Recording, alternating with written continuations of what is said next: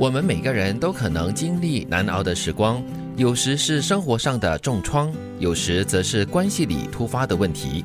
比起解决问题，有时我们更需要带着问题生活，因为变化随时都在发生，问题有时也不那么需要被解决了。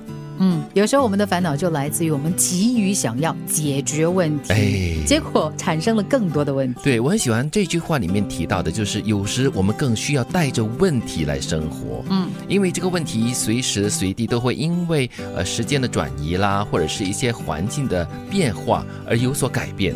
然后问题有时候就是已经不再是问题了。嗯，就感觉说我们永远是在那个静候待候的状态之中哈，也不至于让你太过的懈怠，太过的松懈，是嗯时而保持警惕。对，有时候我们碰到问题的时候，真的是如刚才金云所说的，急于想要赶快解决，有一个解决的方案，嗯然后就越急就越烦躁，越烦躁就越没有办法解决问题。又或者是当朋友啊、身边的人来找你倾诉心声，告诉你心中的问题的时候，嗯我们也很给予他答复，或者是给予他解决的方案。其实也不然了，他只是要一把一双耳朵来听他说话而已。对，其实我觉得哈，从这段话当中呢，我们要参透另外一个东西，哦，就是呢，时间可以帮你解决问题，你要给时间他。哎，对，你要给时间，时间才可以，嗯或者是你要给他时间，啊给自己时间，对给问题时间。嗯，我们很多时候都处在假性独立的状态。我们独立是因为觉得他人不可分担，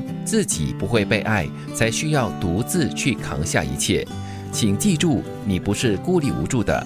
当觉得很累的时候，就放过自己吧。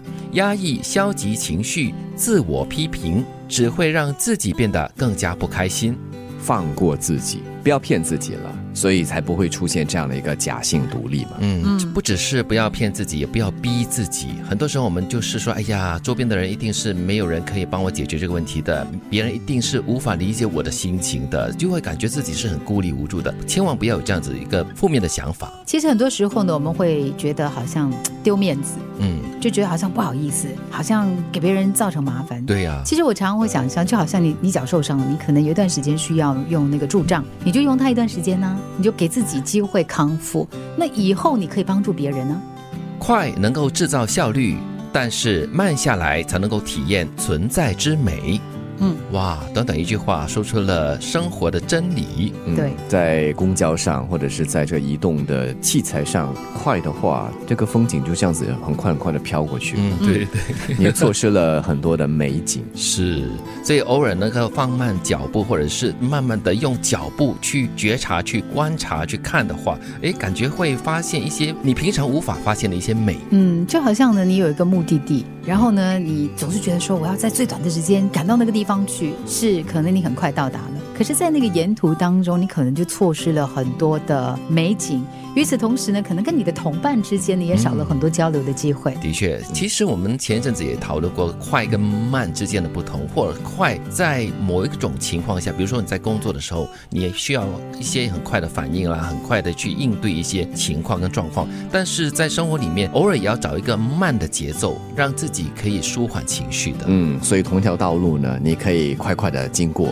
你也可以慢慢的走过。像我跑步嘛，那个绿色铁道跑过了也走过了，但是哦，风景是不一样的。嗯因为你走路脚步慢的话，很多细节你就可以去观察到，或者是你换一个角度，你往回看的话，嗯你发现哎，原来这样子看这个绿色铁道是别有一番风味。